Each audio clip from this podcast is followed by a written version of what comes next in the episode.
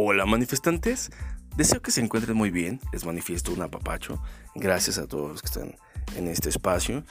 Y básicamente es una cápsula para comentarles sobre el Día de Muertos. Ya ven que, bueno, pues eh, siempre hay como que la controversia que si Día de Muertos, que si Halloween. Y ahorita hay muchos... Eh, pues poniéndose la bandera nacionalista y que nuestras tradiciones y ya, la, la, la, Bueno, para empezar, de pronto, em, a veces creo que sí es bueno romper con ciertas tradiciones, ¿no? Sobre todo cuando no aprendemos de, del pasado.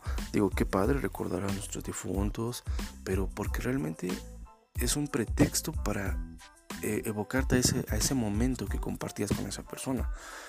Pero como tienes cargo de conciencia y entonces quieres poner una ofrenda como para culpar, para limpiar tus culpas, pues ahí eso es como donde no está bien, ¿no? Entonces, si quieres realmente defender tus tradiciones y bla, bla, bla, bla, bla, para empezar, pintarte de Catrina o de, de, Calaca, eso no va con las tradiciones, ¿eh? eso es una forma como de de Halloweenizar, yo le llamo así, eh, este, el Día de Muertos. ¿no? no te disfraces, pero sí píntate. No, a ver, tampoco tiene que ver con que te pintes. Es otra cosa que ya en su momento es que ya lo tocamos, pero el Día de Muertos tampoco tiene que ver con el pintarse. ¿no? Están todos pintándose. Ay, sí, sí, me veo. Soy bien mexicano, te, soy bien, pues, soy bien culto y respeto mis tradiciones. No, o sea, el pintarte no tiene nada que ver con el Día de Muertos no empecemos a tergiversar las cosas. Si realmente quieres hacer tus tradiciones, pon tu ofrenda, investiga por qué se pone, para qué, qué, se, qué lleva, qué no lleva, y deja de pintarte la cara como, como todos los borregos. Digo, si te da la gana hacerlo, está bien, pero entonces no empieces a decir que estás defendiendo tus tradiciones porque no tiene nada que ver con la tradición. ¿De acuerdo? Eh, las cosas cambian, sí, pero en este caso pues, se supone que está respetando una tradición y deberías seguirle al pie de la letra, ¿no? Por eso es una tradición.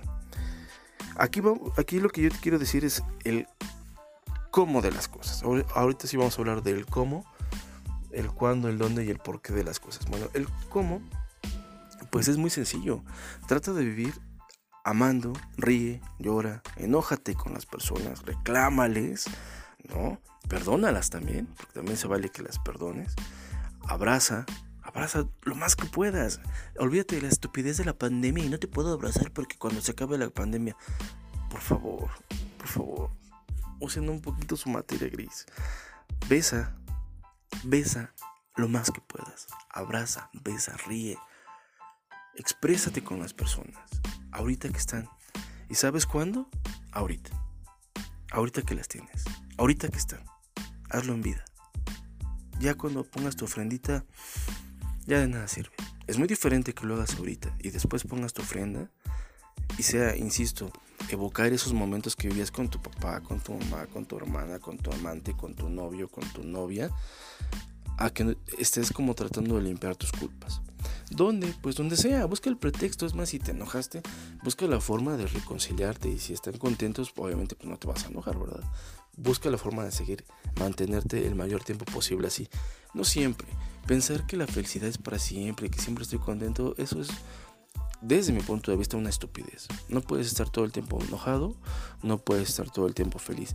Es un equilibrio, es parte del equilibrio. Entonces, eso de que todo el tiempo es rosa y todo, qué hueva. Esas personas generalmente tienen unos pedos enormes y los quieren disfrazar con su falsa felicidad. Pero bueno, cada quien. Si tú quieres seguir ese consejo, adelante. ¿Por qué? ¿Por qué hacer este tipo de acciones o este tipo de actitud, tomar este tipo de actitud? Pues básicamente para estar en armonía, para estar felices todo, eh, no todo el tiempo, iba a decir todo el tiempo, este, la mayor parte del tiempo con esos seres queridos y que realmente tú trasciendas en ellos, que les dejes ese amor, ese cariño, esa buena vibra sin tanto maquillaje de que Ay, yo soy bien buena onda y resulta que te piden un paro y no lo haces y eso que eres buen buena onda, imagínate si fueras un ojete, ¿no? Entonces, de, comparte, da, trasciende.